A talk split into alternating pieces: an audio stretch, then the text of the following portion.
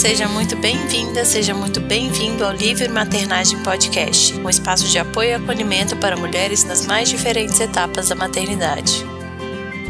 Passando aqui rapidinho antes do episódio para agradecer mais uma vez a ajuda de todo mundo que está acreditando nesse podcast, mesmo no meio dessa loucura que a gente se encontra. Continua nos ajudando, divulga nosso trabalho, manda sugestões ou entra lá na nossa página de financiamento coletivo no Catarse. A partir de R$ reais você já começa a colaborar. Para muitas mulheres, falar sobre dinheiro pode ser um tabu, algo muito complicado ou até mesmo muito distante. Organizar-se e planejar-se financeiramente ainda parece difícil para muitas mulheres. E com a maternidade chegam também inúmeros novos desafios, e a relação com o trabalho e o dinheiro é um deles. Para conversar comigo sobre finanças, autonomia financeira e investimentos, recebo a Catarina Sacerdote. Catarina, por favor, se apresenta para gente. Eu sou a Catarina Sacerdote, eu sou a mãe do Vitor, sou administradora por opção. Lá, quando eu era adolescente, eu já tinha vontade de ou ter a minha empresa, ou me fortalecer no mercado corporativo. Depois que eu me formei, eu atuei oito anos no mercado, no mercado corporativo formal, né? Então eu passei a trabalhar com bancos. E depois que o Vitor chegou, na verdade o Vitor chegou quando eu tinha cinco anos de mercado, é, as coisas mudam um pouco de sentido, né? A gente muda de. A gente muda, a gente deixa de ser quem a gente era antes de ter um filho, né? E então a gente começou, eu e meu marido começamos a estudar mercado e eu já trabalhava com consultorias para pequenas empresas, né? Eu, eu, uma das minhas formações são pequenas empresas. Meu coração bate por pequenas empresas.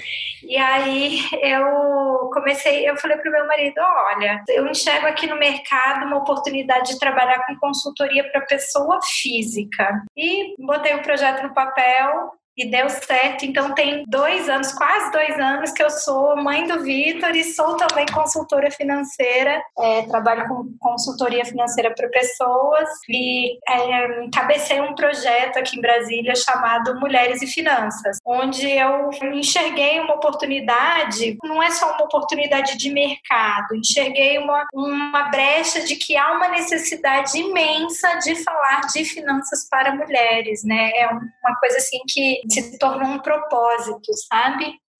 E foi crescendo, hoje está muito bacana, o projeto está muito grande.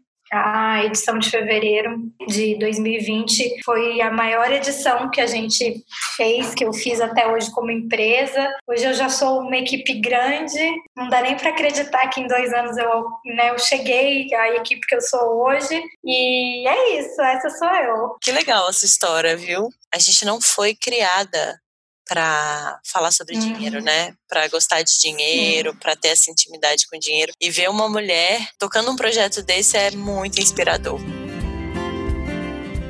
Como é que a gente, como mães, como mulheres, a gente pode começar a pensar na nossa independência financeira? Para quem, de certa forma, ainda depende do marido para pagar as contas, ou depende de algum parente, ou depende de alguém. Como é que a gente faz para começar a falar sobre independência financeira? Eu até me preocupo muito com essa expressão independência financeira, porque eu acho que ela pode gerar aquela pressão de que a pessoa precisa alcançar, sei lá, um milhão de reais, né? Uma meta super milionária, sabe? Mas eu acredito muito que a gente precisa se organizar, porque é uma, é uma conta relativamente muito simples, né? A gente precisa gastar dentro daquilo que a gente ganha. Né? Então a gente está envolvendo dois fatores muito importantes, assim, como eu ganho e como eu gasto, né? Então, para mim, se relacionar com dinheiro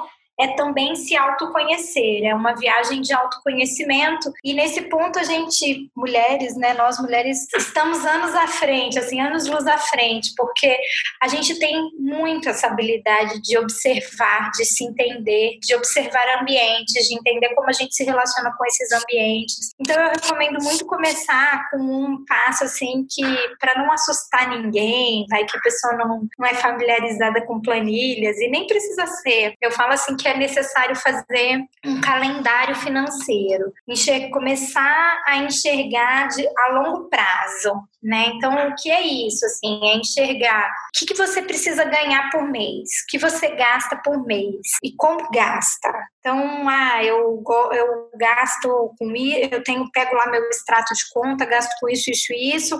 Da onde que vem essa renda? Ah, ela vem ela é minha, eu trabalho e ganho, e aí eu vou trabalhar para lá na frente esse dinheiro trabalhar para mim, ou eu vou é, organizar a minha rotina e organizar a minha rede, porque eu também não posso fazer um trabalho de cuidado de outras pessoas tão gratuito, né? Então é, é muito assim, o que, que, é feito hoje, como o que, que você faz hoje? Eu, eu, brinco que o método é bem Marie Kondo, sabe? Assim, bota tudo na mesa, coloca tudo em cima da cama, tudo, tudo relacionado a dinheiro seu hoje, como que ele é, como que você ganha, como que você gasta. E aí, baseado nisso, isso, a gente pode começar a escolher e definir coisas para o futuro.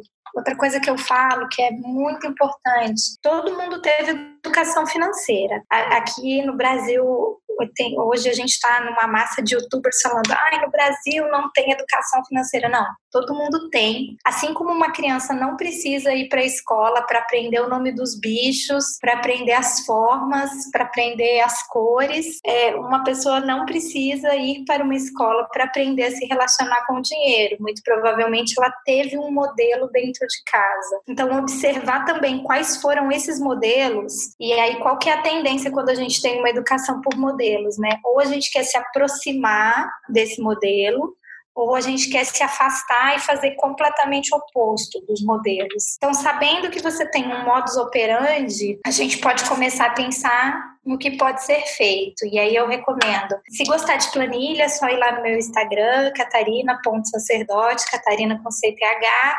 Eu forneço a planilha gratuita, tem lá um linkzinho também que eu ensino a preencher, tudo bem simples. Mas, Cat, só de ouvir esse nome planilha me dá um arrepio na espinha, assim, que eu tenho medo de fugir, tenho vontade de fugir para as montanhas. A gente Sim. cresceu ouvindo, não, matemática, exatas. Aí a gente tem aquele, né, aquela coisa com números que parece que é uma, quase uma versão. E aí cria um monstro que muitas é. vezes não é esse monstro, né? Só de falar planilha tem gente que, né, já arrepia de horror. Esse tipo de controle via planilha é essencial para uma mãe que tem zero intimidade com números e planilhas. Como é que ela pode pode ter um pouquinho mais de controle. Você estava falando de educação financeira, eu lembro da minha mãe. Gente, oh, gente, tadinha da minha mãe, ela tentou. ela me dava mesada e ela me dava um caderninho. Olha ela, que massa! É, ela sempre me dava esse caderninho que nunca foi preenchido, coitada. Ela, ela falava assim: olha, aqui você vai colocar, você ganhou nem lembro qual era a moeda da época. Mas digamos, você ganhou X reais, você vai colocar aqui tudo que você gastou. Para no fim do mês você ver o que, que, vai, o que, que gastou, o que, que não gastou, se sobrou dinheiro. Ela tentou ela tentou, mas, né, vou falar que nunca preenchi esse caderninho, mas cresci com essa, quase essa, essa dificuldade de planilhar e de colocar os meus gastos numa planilha, porque já fica aquele, ai meu Deus, planilha é muito difícil. Então, como é que uma mãe como eu, que tem zero intimidade com números e planilhas, pode começar a ter mais controle sobre seus gastos? Ter planilha não é imprescindível. Eu sou planilha lover, assim, então eu acabo indicando planilha e ensinando. Eu dou aula gratuita no Instagram para ensinar as pessoas a preencherem planilha, porque ela tem duas coisas assim que os outros métodos vão ser um pouquinho mais difíceis. Só que antes de entrar nessa coisa da planilha, eu quero dizer que a melhor maneira de ter um bom modelo de educação está ligado a ter as finanças simplificadas. Quanto mais simplificado você conseguir deixar, mais fácil, mais chance de dar certo você tem, com certeza. Então, por exemplo, casa com um único, com um único método de pagamento. Nenhum dos dois métodos é vilão nem o crédito, nem o débito, nem o dinheiro, mas casa com um único, com um único modelo. Lá naquela etapa de autoconhecimento, avalia com qual você tem chance de dar mais certo. Então, vou dar umas pistas, assim, por exemplo, se a pessoa tem muita dificuldade de olhar a sua conta, é, aquele medo, o medo do dinheiro é tão grande que a pessoa prefere evitar. Não, não vou nem olhar meu extrato, vou aqui, entrego o cartão, enquanto ele está lá processando, ele está fazendo uma oração. Muito provavelmente. muito provavelmente essa pessoa vai se dar bem com o dinheiro em espécie.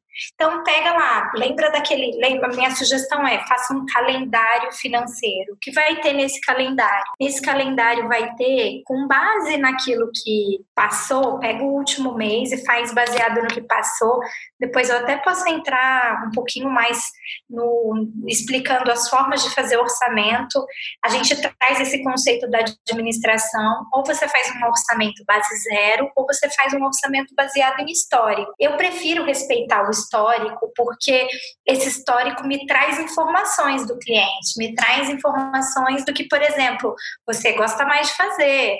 Né? Ah, tem gente que não gasta com. A gente que tem filho, sempre dou esse exemplo. Os educadores financeiros pregam lá: viva com 50% da sua renda, gaste 20% com o que você quiser e poupe 30%.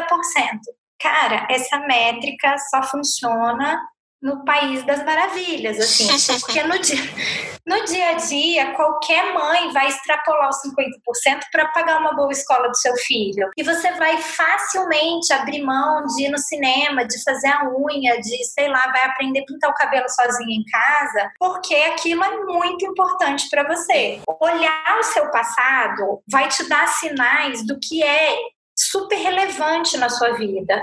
Baseado nisso que é relevante, planeja para frente. Então, tá, então não é só... é que anotar o gastinho é imprescindível, mas avalia quanto que você vai ter de projeção de gasto para o futuro. Então, vamos, vamos num exemplo aqui em que a Cami olhou o seu janeiro passado, avaliou toda, tudo onde ela gasta o dinheiro dela e vamos supor ainda que ela nem tem uma renda fixa. Ela avaliou lá que o custo de vida dela está em dois mil reais, o essencial para viver. E para viver com um pouquinho de conforto, ela precisa de dois mil e quinhentos reais. E para viver com um pouquinho de conforto e ainda investir, ela precisa de três mil reais. Pronto, daqui para frente você tem uma meta de faturamento sendo empreendedora e passa a ter também uma meta de gasto, uma projeção de gasto. E aí escolhe uma única forma de viver, entendeu? Pagou aquelas contas que vêm, água, luz, condomínio, ah, aí o restante, combustível, é, mercado, vai ser um dos três, das três formas. Por quê? Vamos supor que seja aqueles 500 reais lá desse nosso exemplo de um 2.500, 500. Se eu pego 500 reais e divido por quatro semanas, eu sei que a cada semana eu tenho que gastar 125 reais, certo? Uhum. Então, eu não preciso ficar anotando gastos. Eu olhei lá no meu cartão de crédito que na primeira semana eu gastei 100 reais, massa, eu tô com saldo. Eu olhei na minha segunda semana que eu tô lá com 300, 250 reais, massa, eu tô dentro. Na minha quarta semana eu tô com 480, a última semana vai ter que ser de aperto, para que eu possa ficar dentro daqueles 500 reais, sabe? Quando você fala em uma única, único jeito, você diz para a família ou só para mim, por exemplo. Digamos, eu aqui em casa, eu, eu só gosto de comprar no débito, eu nervoso de comprar no crédito. Meu marido, ele já uhum. ama o crédito, já ama porque acumula milhas. Quando você fala da gente se organizar, é como casa, né? Pensando. Não, não, sabe que não. Não, eu conheço modelos que funcionam super bem é, separados, assim, aliás, assim, conheço modelos, não, o meu modelo com o meu marido é separado. É o que a gente faz todo começo de mês, apesar de eu ser empreendedora, eu alcancei um patamar em que eu tenho salário dentro da minha empresa, né? Então, todo dia primeiro eu recebo meu salário para acabar com aquela coisa de empreendedora de todo dia do mês está entrando um dinheiro, sabe? É, é bastante simples fazer isso, depois a gente pode entrar nessa, nessa questão questão, inclusive. Mas aí no dia do meu salário, é, eu falo para ele, bom, ó, aqui eu paguei, vou pagar, tô pagando isso, tô pagando aquilo, eu, é, em casa, na nossa divisão, no nosso account, digamos assim, eu pago a babá, pago o plano de saúde e os gastos que são do Vitor no meu cartão de crédito que a gente divide. Então eu mando um simples WhatsApp para ele. Paguei isso, paguei aquilo, paguei aquilo outro. E ele me manda de volta. Eu paguei isso, paguei aquilo, paguei outro. A soma de tudo dividido por dois é a nossa forma de dividir as contas. E é ali no WhatsApp mesmo, sem precisar sentar, fazer planilhas exageradas. Eu vivo com cartão de crédito, ele vive com cartão de débito. Na minha opinião, ele vai ter mais trabalho para levantar aquilo que é da nossa divisão, mas funciona para ele, entendeu? Então ele fala para mim, ah, para mim não é problema nenhum. Eu faço rapidinho aqui, entro no extrato, levanto o que, que é que, que é de comum acordo, assim como eu entro lá no meu cartão de crédito, avalio o que, que é de comum acordo e pronto, mando lá no WhatsApp. Então, eu sou muito a favor de que cada pessoa dentro do casal faça a gestão daquele recurso que está na sua mão. Mesmo que exista entre o casal um acordo de, por exemplo, eu conheço famílias assim também. Tenho história de clientes que ah, o marido trabalha fora e a esposa trabalha em casa cuidando dos filhos. Então, eles têm um acordo em que uma parte da renda vai para ela para fazer o que ela quiser da vida dela, né? Porque é muito injusto que ela queira fazer a unha, vire pro marido e fala: Oi, por favor, me dá aqui dinheiro para fazer minha unha. É Exatamente. Um absurdo, né? Assim como a gente vai decidir coisas relacionadas à nossa vida familiar, conversando sobre aquele assunto, a gente vai tomar decisões relacionadas ao dinheiro com o máximo de conversas possíveis. As minhas consultorias para casal são, na grande maioria, conversas, assim onde um expõe o ponto de vista, o outro expõe o ponto de vista, e o meu papel ali talvez é falar assim, gente, para esse problema que vocês estão me apresentando aqui, eu tenho duas sugestões. Que tal essa ou que tal essa? E aí, Cada um vai encontrar o seu caminho, sabe? Mas eu tenho muito isso, eu bato e sou repetitiva demais, Cami, assim. Seu futuro, sabe? Assim, divide para frente, olha para frente, planeja para frente e coloca uma meta simples, uma regra simples.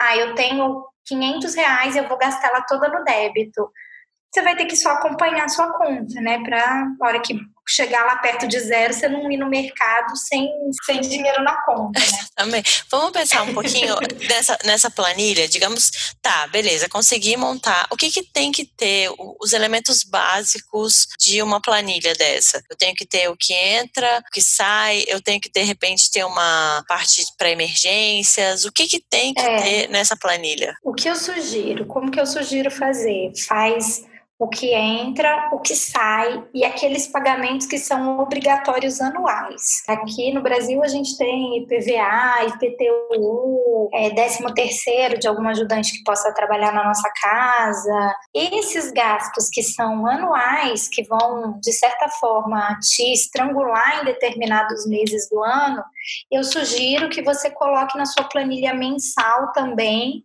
é, dividido por 12 e faça uma reserva desses valores, para que você divida essa coisa da reserva em duas, em duas situações, assim. Uma é uma reserva de coisas que você vai ter que pagar.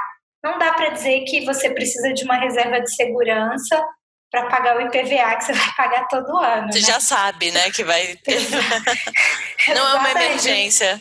Não é um imprevisto, exatamente, né? Então, presente de Natal. Então, faz uma reservinha ao longo do ano, pensando, isso aqui são gastos anuais, e seja sincera com essa, essa análise, assim. Acho que num primeiro momento, como a gente se relaciona com o dinheiro de maneira muito emocional, e aí a tendência é a gente pensar assim: ah, vai dar tudo certo. A gente meio que gosta de passar o pano pra gente mesmo, sabe? E, e, viver loucamente, né? Do tipo, não, vai, vai acontecer algum milagre, vai entrar dinheiro, né? É, não, é, essa é. A, e é muito louco que, assim, para mim na verdade, funciona completamente o oposto na minha cabeça, mas é isso, é a cabeça de quem é administrador há muito tempo, né?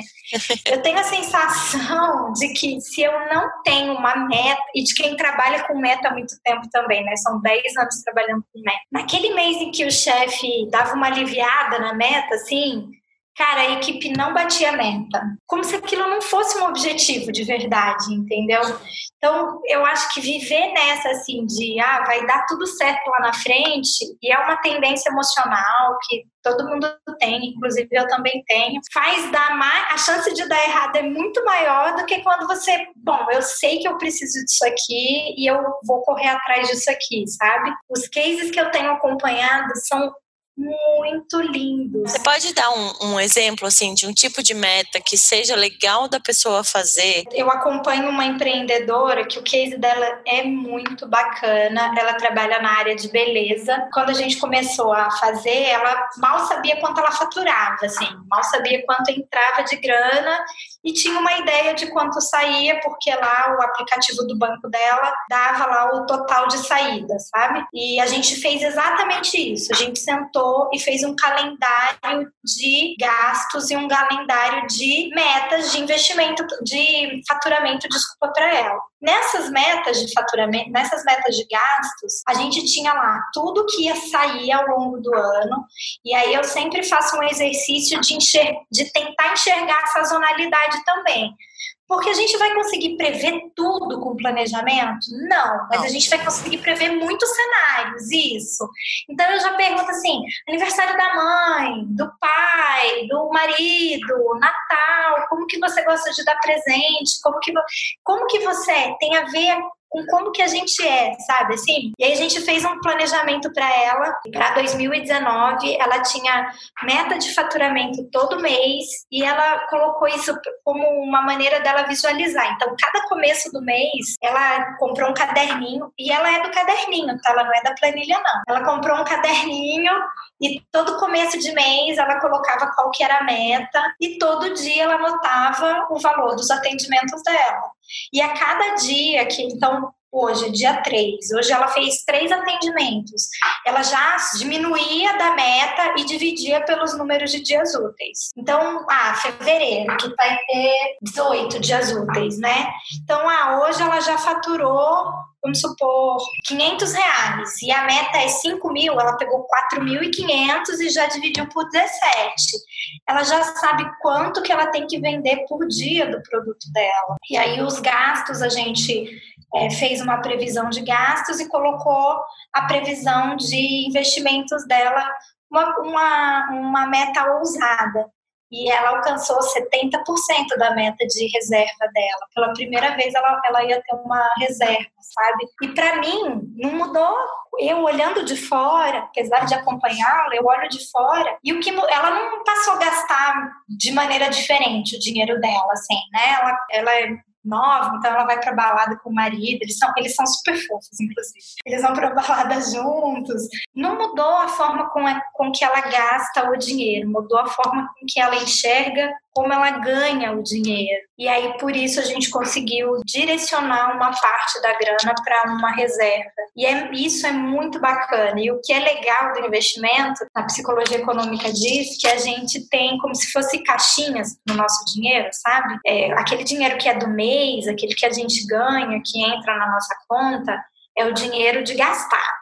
E aquele dinheiro que a gente bota na, na conta do investimento, a gente tem dó de tirar. Então, à medida que ela foi vendo a poupancinha dela crescendo, poupancinha no modo de dizer, né? A gente criou um tesouro direto para ela. Mas à medida que ela ia vendo, ela, ela, foi pegando gosto, ela foi pegando amor por aquele dinheiro guardado, sabe? Assim, e aí agora para 2020 a gente está mais ousado ainda, vai ser mais ousado ainda.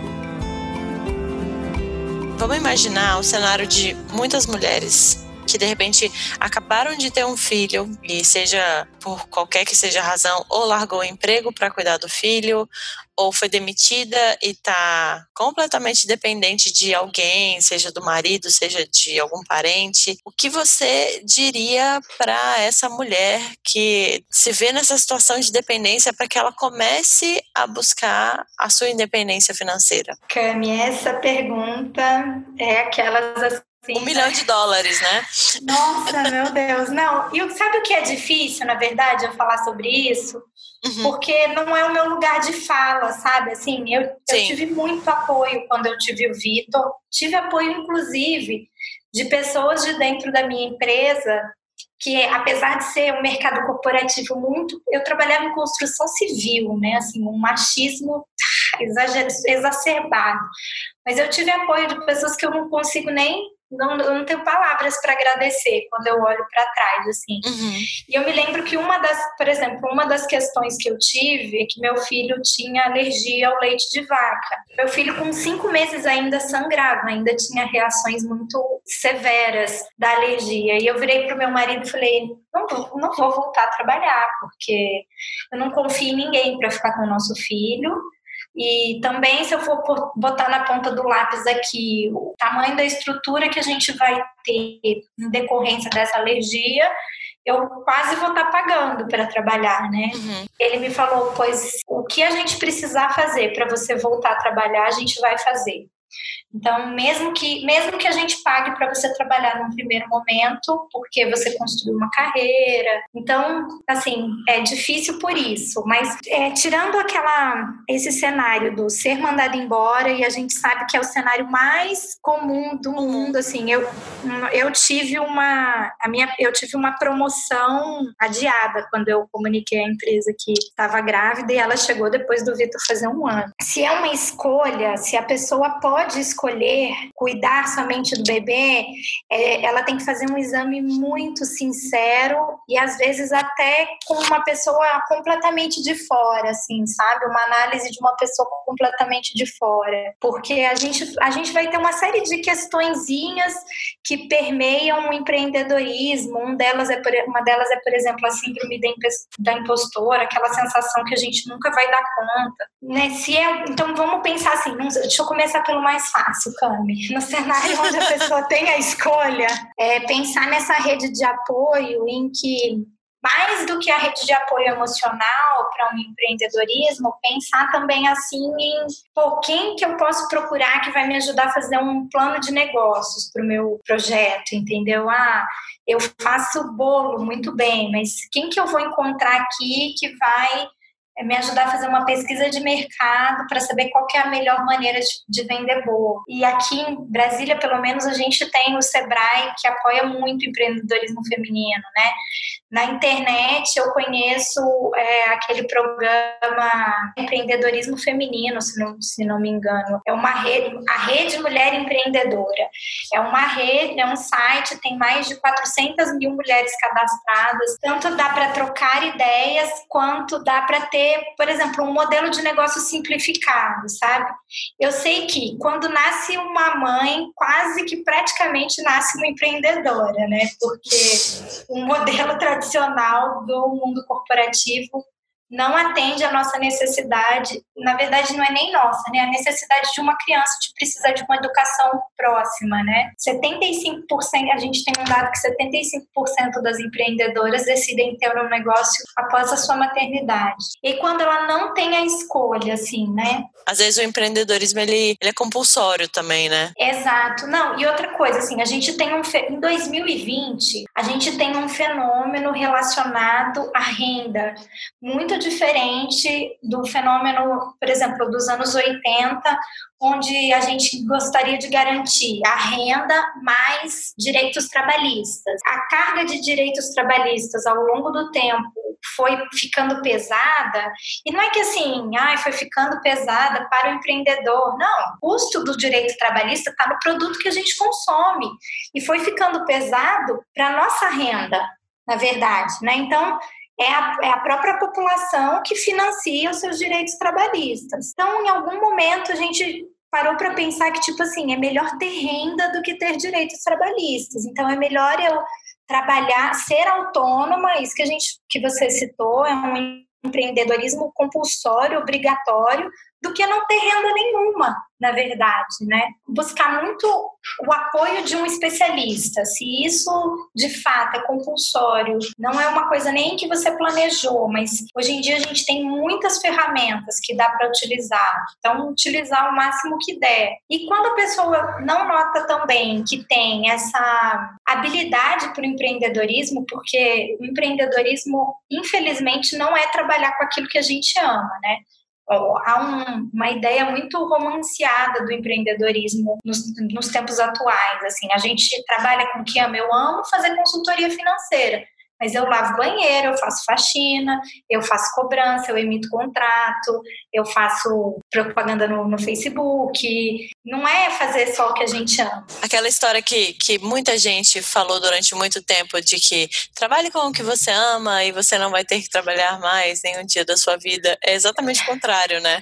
É mentira isso. você trabalha todos os dias da sua vida, igual uma condenada. E não tem de manhã, de tarde, de noite. E tem, Exatamente. E a gente tem muita ansiedade de fazer dar certo. Então você tem que pensar em muitas áreas para ter uma empresa, né? Você tem que pensar pelo menos que você vai prestar um serviço ou criar um produto e você tem que ter pelo menos um comercial para vender essa prestação de serviço ou produto e você tem que ter pelo menos um financeiro para controlar o que entra e o que sai. Então, você pode amar fazer bolos, pode ser, a, pode ser o melhor bolo do mundo, mas a sua empresa ainda tem que ter essas duas outras áreas, né? Que muito então, provavelmente tenho... vai ser só você mesmo. E só você mesmo. É, e aí você vai ter que ser a melhor boleira do mundo, a melhor financeira do mundo, a melhor administradora do mundo. É você e você, né? É você, você, exatamente. É, assim, não é nem que eu não gosto de sugerir o empreendedorismo, porque eu amo empreendedorismo. Aquilo que eu falei, se tem uma paixão que eu tenho, são pequenas empresas, pequenos negócios, é, mas acho que também a pessoa pode assumir que aquilo não é para mim, então eu vou tentar, não sei, usar plataformas como aquele programa Contrate uma Mãe, sabe?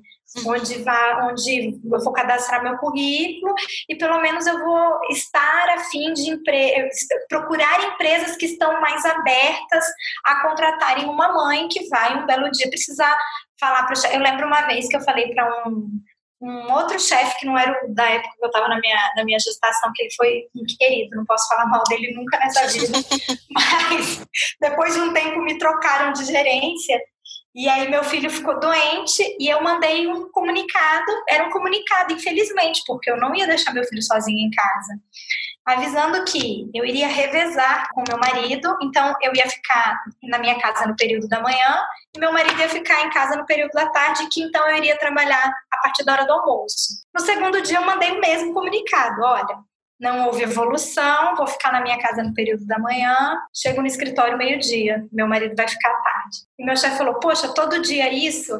Nossa. E eu pensei: é porque ainda não sei se é juridicamente aceito deixar uma criança de três anos sozinha em casa, né? E que eu saiba, isso é abandono de incapaz. Eu vou ter mesmo que ficar em casa e, se for o caso, sofrer as sanções que o nosso contrato prevê com relação a uma falta. Então, a gente, eu vejo também uma, uma sensibilização do mercado, que eu também aí não saberia julgar a intencionalidade, mas vejo que há empresas interessadas em, em humanizar essa relação né, com a pessoa que está formando o futuro cidadão, né? É, mas não são muitas, né? Na verdade, não. ainda são muito poucas as que conseguem se sensibilizar e, e repensar esses modelos de trabalho. É como aquele, é aquele site, é uma página, não sei, que fala razões para acreditar, né? É Sim. isso, são empresas para acreditar que isso aqui tem um futuro. Não, e que é um trabalho, assim, essencial, né? O, o, trabalho materno, paterno, por mais que ele não seja remunerado, ele é essencial. É, tem muito a ver com isso, né? Tem a ver com quem a gente vai formar como força trabalhadora daqui, não é daqui muito tempo não, é daqui duas gerações. Daqui 20 anos essa galera vai estar no, no mercado de trabalho. E se foi isso que eles receberam, se foi essa hostilidade que foi recebida, o que, que eles estarão dispostos a oferecer? Se a gente não enxergar dessa maneira, não sei como enxergar de outra maneira, na verdade, né? Vamos falar um pouquinho sobre investir? Eu estava pesquisando para fazer essa pauta e me caiu uma pesquisa que eu vi depois até que no seu Instagram tem também uhum. e mostra que 70% das mulheres se veem como poupadoras ao invés de investidoras e no para os homens é exatamente o contrário, né? Os homens, 70% dos homens se veem como investidores. Eu mesma me encaixo perfeitamente nesse padrão. Eu me vejo como uma poupadora, assim né? Eu, uhum. adoro poupar, mas se você for falar, vamos investir, eu vou falar, hum, não sei se isso é para mim. Né?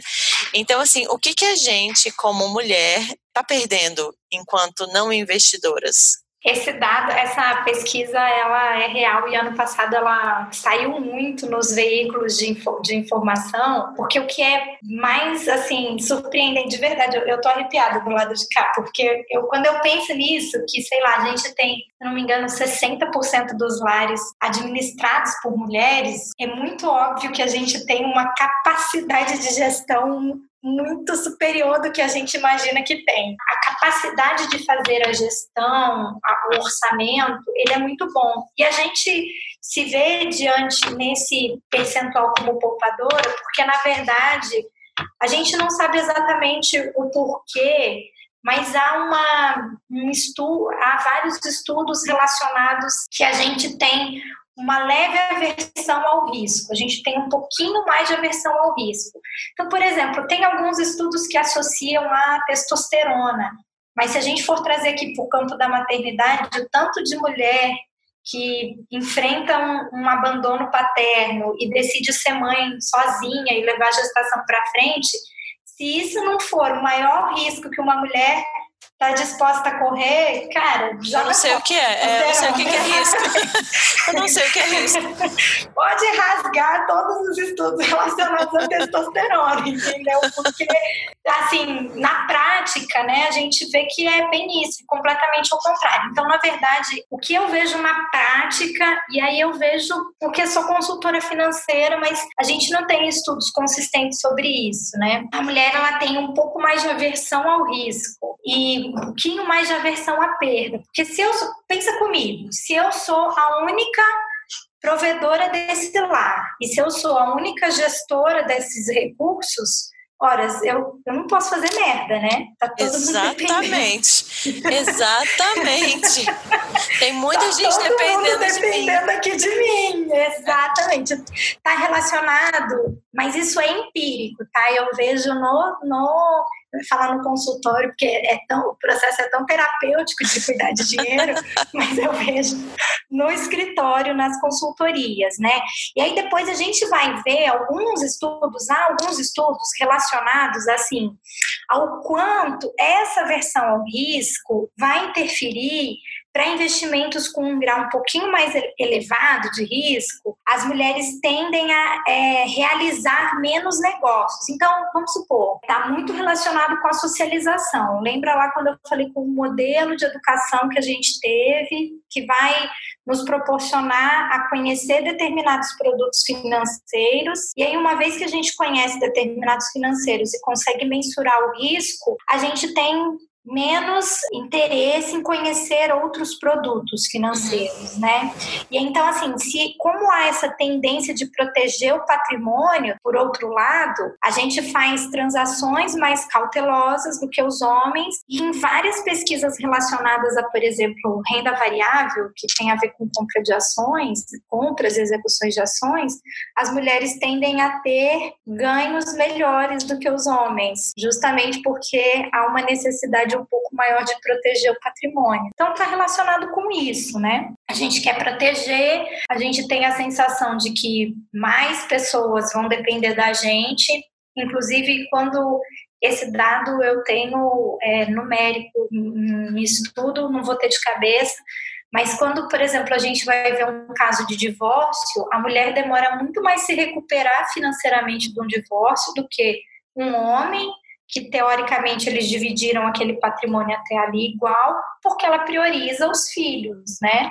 E o homem não tem tanto essa tendência de prioridade dos filhos. Como que eu enxergo que é uma maneira de combater essa questão? Está relacionado a entender a lógica do mercado, né? Que quando a gente vai investir, basta que a gente tenha uma meta, seja essa meta daquele valor final que a gente precisa juntar e aí que, que taxa, que rentabilidade eu preciso alcançar porque tudo vai depender do caminho, entendeu?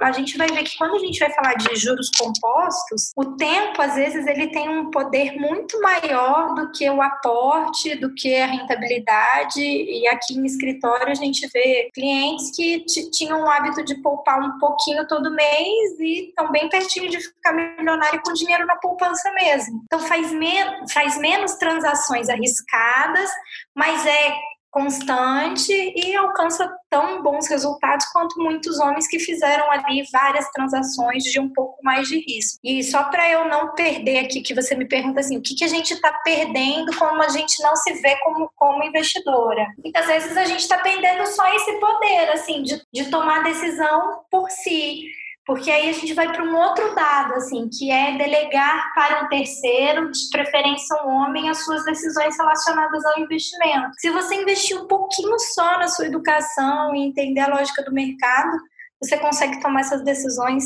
sozinha tranquilamente, sabe? Esse cuidado em se interessar pelo assunto traz essa autonomia, né? De, não, essa gestão desse dinheiro eu não vou terceirizar, eu vou. Não, e modéstia as favas, modéstia as favas. O que, que eu observo aqui no escritório, assim, nos workshops? Nossa, essa frase, assim, é padrão de fim de workshop. É, eu não sabia que era tão simples porque eu tenho a sensação de que o homem tem aquele tom assim quase paternal quando vai ensinar a gente a cuidar do nosso dinheiro, como se alguém tivesse feito isso por ele, quando na verdade ele também só procurou no Google, em tempos de Google, né? E uhum. descobriu as coisas sozinho, entendeu? Aí tem um tom assim super professoral, paternal. E aí quando eu noto assim que eu, como eu tô falando de mulher para mulher, e eu estou tentando simplificar o máximo possível aquela sopa de letrinhas do, do economês, né? A pessoa fala assim para mim: Nossa, é só isso que eu preciso? Quanta. Cami, eu não sei, te, oh, não sei citar quantas clientes que eu tô aqui, abro o simulador e falo, bom, é isso aqui, ó, você vai juntar tanto por mês, tantos anos, a uma taxa disso aqui, essa taxa a gente consegue na renda fixa, sua aposentadoria está garantida. Aí a pessoa fala assim, Tá garantida? É, tá garantido. Garan... O que, que é garantido? Garantido, garantido. Todo mês vai ter um dinheiro pingando na sua conta. Como assim? E a pessoa fica, meu Deus, por que, que nunca ninguém me explicou isso antes, sabe? Então tem a é. ver também com essa coisa de que, como a gente só teve acesso a modelos, os modelos têm essa tendência de, pela socialização que a gente tem, tratar a gente muito como uma princesa, a gente não precisa saber disso. Você vai ser salva por um príncipe que saberá cuidar do seu dinheiro. Então, a gente nem teve acesso a essa informação de que, na verdade, é simples. Você não precisa de príncipe coisa nenhuma, você vai precisar de uma conta na corretora, entender um pouquinho o ciclo financeiro, como que funciona a inflação, porque na verdade quando a gente tem um investimento, a nossa principal meta é fugir, passar, né, superar a inflação. Pronto, entendeu? Tipo, uma regra simples de mercado muito provavelmente seus investimentos vão ser sucesso. Quem está querendo saber mais sobre investimentos, sobre por onde começar, o que, que você sugere? Qual é o. Ó, lembra daquilo que eu falei lá no começo. Eu peço ah. desculpas por ser repetitiva. O passo é fazer aquele calendário aquele ah, calendário ah, de quanto vai entrar, quanto vai sair, qual que é o meu potencial de investimento, né? Quando a gente vai falar de. Hoje em dia está muito na moda falar de aposentadoria, né? Entre aspas, bem aspadas, porque esse conceito de aposentadoria que a gente tem hoje não é o conceito de aposentadoria que a gente vai ter lá na frente. Então tá muito comum falar disso. Então, pega um simulador e a gente está na era da internet, tem tudo está na ponta dos dedos, né? Se você digitar no Google simulador de aposentadoria, vai ter vários simuladores que vão te falar quanto que você pretende, baseado em quanto que você pretende receber lá na frente, quanto que você tem que investir. E aí, Cat, mas como que eu vou avaliar aquilo que eu vou precisar lá na frente? Cara, avalia quanto você precisaria hoje. Conversa com a sua mãe, com quem tem avós vivos, com seus avós, com seus pais, com a amiga que tem pai e mãe vivo, para ter uma ideia de quanto que custa a velhice hoje, porque quando a gente vai falar de investimentos que a gente vai fazer sempre acima da inflação, lembra que eu falei, ah, a gente vai sempre superar a inflação. Lá na frente, a sua meta, ela vai estar tá compensada pela inflação, entendeu? Então, aquilo que você planejou, muito provavelmente é aquilo que você realmente vai precisar para viver, sabe? Vou pegar o seu gancho, você falou do divórcio e de como Sim. mães às vezes saem mais cheias de dívidas do que os maridos, Priorizam, né? né? Uhum. E aí a gente pensa nessa mulher que acabou de passar por esse processo super doloroso, que é um divórcio. De repente está se vendo cheia de dívidas, tendo que cuidar de todas as contas e perdida. Por onde você acha que ela começa a tentar se organizar, se reerguer? E assim, digamos que é uma, uma mãe empreendedora também, ou não, mas uhum. que de repente se vê cheia de dívidas porque agora a renda dividiu ao meio, né? Acho que o primeiro conselho que eu daria, assim, você não precisa passar por tudo isso sozinha. Busque ajuda e a ajuda mais técnica possível, assim. Aonde tiver atendimento psicológico gratuito, quase todas as faculdades têm, vale a pena ir aonde tiver consultores financeiros, ah, é o Sebrae, é a iniciativa do Serasa, vai, leve suas contas e peça ajuda. Você não precisa fazer tudo isso sozinho. Vou fazer o meu merchan, aquelas, vou fazer o meu próprio merchan. Com certeza. Mas lá no meu canal mesmo, eu, eu sou um Instagram pequeno. Tem lá uma vez por semana eu abro a caixinha de perguntas para quem precisa de consultoria grátis. Ah, Kate, mas eu vou ter que expor minha vida. É anônimo, cara. Ninguém vai saber que é você. Só eu vou saber que é você. E pergunta lá, fala assim, cara, eu tô com uma dívida de cartão de crédito aqui estratosférica e eu não sei o que fazer. Né? Se for esse exemplo, às vezes a gente vai falar, cara, esquece esse cartão, abre conta em outro banco, começa a movimentar sua vida no outro banco, muda seu pagamento para esse outro banco, faz um plano para você pagar esse cartão de crédito depois. E aí, quando a gente vai falar de dívidas, também tem muito a ver com pressão. Eu, eu uso até uma expressão que, assim, dívidas muitas vezes têm juros emocionais, para além dos juros compostos rotativos e os nomes complicados que os bancos dão. Né? O que é esse juros emocional? Bom, às vezes o seu nome vai precisar ficar sujo por um tempo para você botar um plano de ação em andamento. Às vezes vai precisar fazer esse esforço de pensar um negócio mais do que amanhã vou fazer bolo, pronto, acabou. Vai demandar? Vai, mas você não precisa passar por isso sozinha, não há necessidade, sabe? Ontem mesmo eu estava conversando com uma mãe empreendedora pelo Instagram, domingo à noite, a gente, ela, ela comentou alguma, alguma postagem minha e a gente começou a falar, e no fundo eu não falei nada assim de negócios para ela, eu mandei uma frase do Guimarães Rosa, falei, amiga, que eu puder te ajudar, me manda mensagem aqui e tal. E hoje de manhã ela mandou uma mensagem falando, Cat, nossa, me deu tanto ânimo, me deu disposição e me deu vontade de realizar outras coisas. E também lembrar, gente, que a grama do vizinho só parece mais verde, sabe? Assim, isso é psicologia econômica. Tá todo mundo, ou melhor, tá uma massa muito grande de gente tentando fazer também, sabe? Assim, então é, se abrir mais e, e, aceitar ajuda também, porque a gente tem isso também, né? A gente quer dar conta sozinho, a gente tem vontade de dar conta sozinho. Mas não é problema nenhum em não dar, né? E aí, só para. Eu vou, vou botar uma cerejinha assim. Quando a gente vai falar de dívidas, tem que ter um plano. Assim, tem que ter um plano que é ou eu vou abandonar essa dívida e vou pagar depois, vou me organizar depois eu pago. Ou é, eu vou trocar uma dívida que está muito cara, sei lá, cheque especial, cartão de crédito, e vou trocar por uma dívida mais barata, que é uma financeira, uma startup, uma, uma fintech, né, na verdade, uma o apoio de uma pessoa da minha família.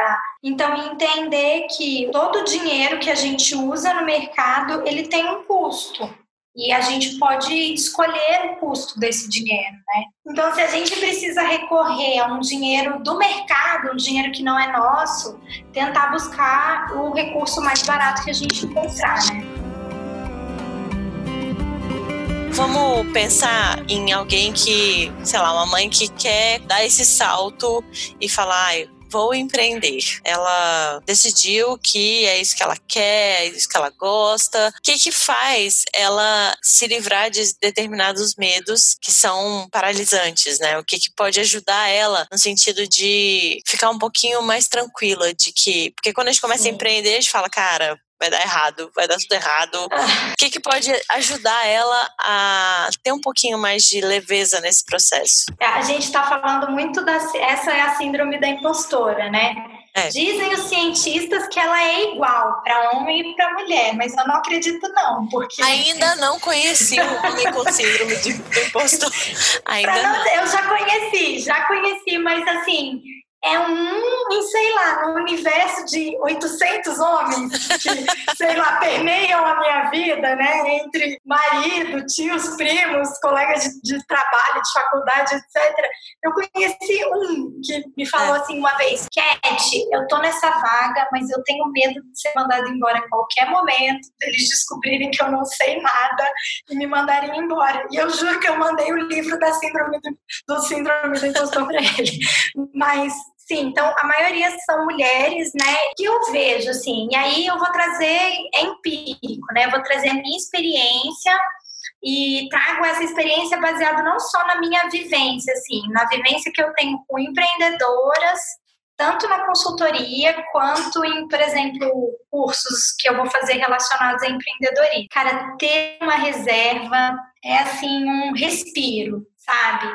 Quando eu fui montar o meu plano, meu plano de negócios, eu montei um ano de reserva. Eu calculei lá quanto que eu custava por mês, então não era quanto que eu ganhava, né? Eu já estava no mercado, eu tinha alguns anos, já tinha uma vaga lá gerencial, então não era quanto eu ganhava, mas sim quanto que eu, quanto que eu custava por mês.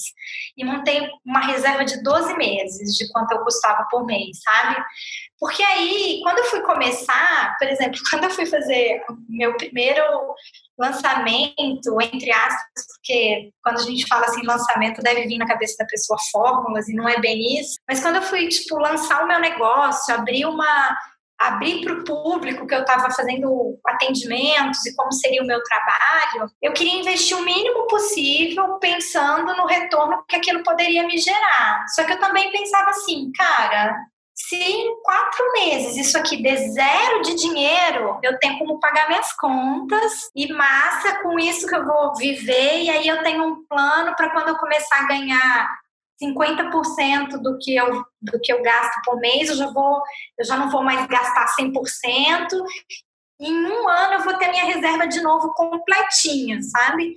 Então, ter uma reserva, eu noto muito isso. É um respiro para, primeiro, você poder pensar melhor o seu negócio. Quando eu fui fazer pesquisa de mercado, enquanto havia pessoas que me falavam assim: eu acho que você está viajando, acho que isso aí que você está querendo montar não existe, não, isso não vai dar certo. Eu tinha tempo de pensar, de é, avaliar o marketing, avaliar como que eu ia vender, avaliar como que eu ia fazer o comercial, como que eu ia fazer o operacional então eu consegui desenhar o meu negócio antes dele dar dinheiro. E isso botou menos pressão, sabe, em fazer dar certo. E aí, eu, esses dias mesmo, tem bem pouco tempo, eu estava num curso onde a gente estava falando de branding.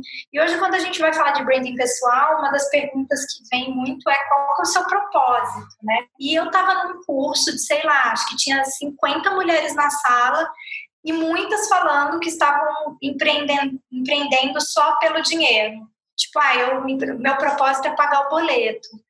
E, eu fico, e aí eu olho meu histórico e as empreendedoras que eu acompanho e noto o quanto ter uma reserva te permite respirar, permite às vezes você não pegar aquele cliente que não tem o seu perfil, entendeu? Que você sabe que o negócio não vai ser bom, que vai te dar mais trabalho do que coisa boa, do que retorno.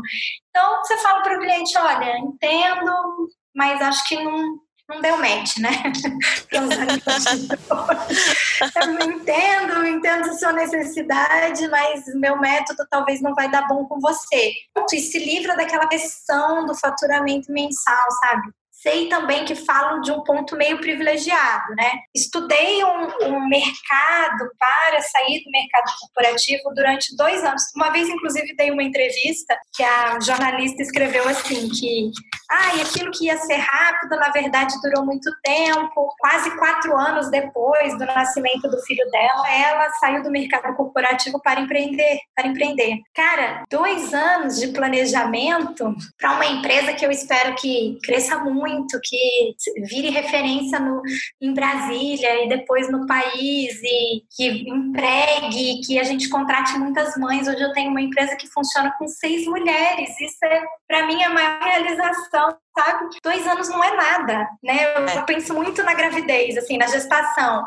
Ficou nove meses lá dentro do forninho para sair e ainda passar dois anos sendo um projetinho de gente.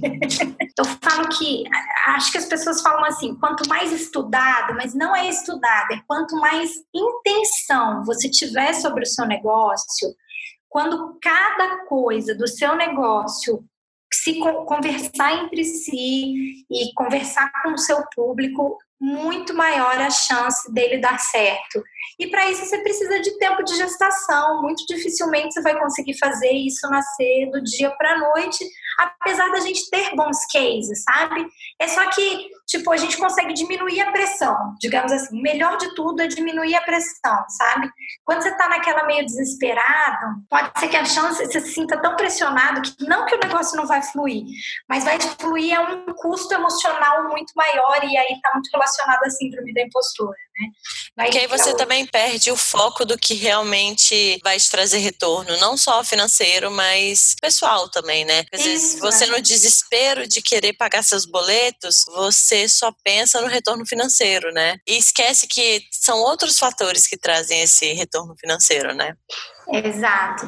E lembrar que toda empresa tem que ter aquele calendário financeiro separado do calendário pessoal. Então, pensar ao máximo assim que a sua empresa ela tem que ter também aquele fluxo que muita gente chama bem bonito assim de DRE, que é o demonstrativo de resultados do exercício, mas esquece esse nome pomposo. Pensa que é um calendário, é um calendário financeiro. Todo mês vai precisar sair dinheiro para pagar o custo do seu negócio e nesse custo do seu negócio tem que estar as suas horas de trabalho e nessas horas do seu trabalho tem que estar pelo menos quanto você custa para viver. E aí isso tem que ser a meta número um. Em quanto tempo eu faço essa meta número um? E aí depois eu gosto muito de visualizar a vida meio videogame assim, né? fica mais fácil, né? É, fica não sei se fácil, mas acho que fica de uma maneira assim, com processos, sabe? Você fica mais essa primeira é. meta agora, depois uma segunda metinha, depois outra metinha. É muito melhor do que pensar, não, eu quero fazer uma empresa que fatura um milhão de reais dá a sensação de que a gente não vai conseguir isso nunca. Né? Exatamente. Né? É, exatamente. Fica mais fácil no sentido de você compartimentaliza a vida, né? Isso, em, em, em, pequenas, em pequenos momentos e você consegue, sei lá, fazer o dia acontecer, fazer a empresa acontecer, fazer as coisas acontecer. Kate, muito obrigada, muito obrigada mesmo por você ter reservado esse tempo para conversar com a gente. Eu estou muito feliz de ter te recebido aqui. Antes da gente terminar, vamos para as dicas. Você tem alguma dica legal para dar para gente? Então, primeiro agradecer também a oportunidade. Quanto mais a gente falar desse assunto, mandar esse podcast para todas as amigas e criar grupos de conversa sobre finanças, acho que melhor vai ser o nosso futuro, sabe? E eu vou deixar uma dica de um livro que é de uma mulher, que é a Denise Damiani. Ela tem uma história, eu me identifico bastante porque ela tem uma história parecida com a minha, só que ela se manteve no mercado financeiro e ela tem um livro que chama ganhar mais, gastar menos e investir melhor. Ela quem criou esse bordão que depois muita gente adotou no mundo dos YouTubes, mas é um livro mais antigo e ela conta histórias. É muito gostoso a gente aprender estudar finanças através de histórias. Então ela conta a história desde a mulher que nunca teve coragem de negociar o salário a história dela, quando ela notou que um dia ela era diretora de uma empresa e ganhava menos do que todos os outros diretores. A história da mulher que delegava para o marido fazer gestão dos investimentos. Então, são histórias muito bacanas e que nos ensina a lidar melhor com o nosso dinheiro. A minha dica hoje ela não tem muito a ver com o tema.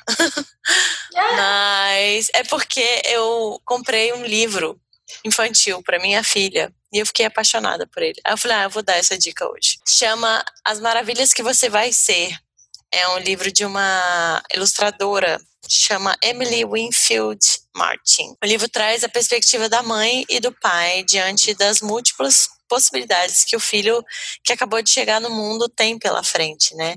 As escolhas que ele vai ter, as decisões que ele vai ter que tomar da vida dele, os medos, e traz muito essa reflexão de que nas jornadas que são trilhadas pelos nossos filhos, o que a gente pode fazer é amar e respeitar e ver eles crescendo, né? Ver eles crescer que é o grande barato disso tudo, né? A gente uhum. foi criado para saber sempre o que a gente vai ser quando a gente vai crescer e na verdade o que a gente é é agora, né? E que a gente tem que o que a gente pode fazer é cultivar esse amor que a gente tem pelos nossos pequenos agora, independente do que eles vão ser no futuro. Eu amei esse livro, as ilustrações são muito bonitas, assim, ele parece um livro meio retrô, assim, meio vintage, é uma coisa uhum. muito bonitinha. É, e a mensagem do livro é muito bonito para os pais, uhum. assim, do tipo, Sim. ama, ama, ele vai ser o que ele quiser e tá tudo bem. então essa é a minha dica. Fazendo um gancho, assim, fazendo um gancho que eu falo muito isso em consultorias, em workshops, que o maior presente que a gente pode dar para os nossos filhos é ajudá-los a lidar com a frustração. Porque, na verdade, quando a gente cresce e vai falar do mundo das finanças, tudo está permeado pelas frustrações. Assim, a frustração das vezes não ser aquilo que a gente conseguiu ser, a frustração de não conseguir guardar o que a gente quer guardar, de ter a rentabilidade que a gente quer ter, e como isso nasce nesse momento, nesse momento em que você é o modelo para o seu filho de como você lida com as frustrações, né? Exatamente. Então, cara, se a gente pode dar um, um presente para os nossos filhos, está relacionado com isso, assim, a gente lidar com as nossas frustrações sobre eles para que a gente seja um bom modelo sobre isso. Então, sinto que é um livro para crianças e para pais. É para pais, é para pais também. Bom, por hoje ficamos por aqui. Se você tem alguma sugestão, crítica ou elogio, já sabe. Manda um e-mail pra gente, livrematernagempodcast.gmail.com ou fala com a gente pelas nossas redes sociais, no Instagram, arroba livrematernagem ou na nossa página no Facebook. Espero vocês daqui a 15 dias com mais um episódio. Até lá. Tchau!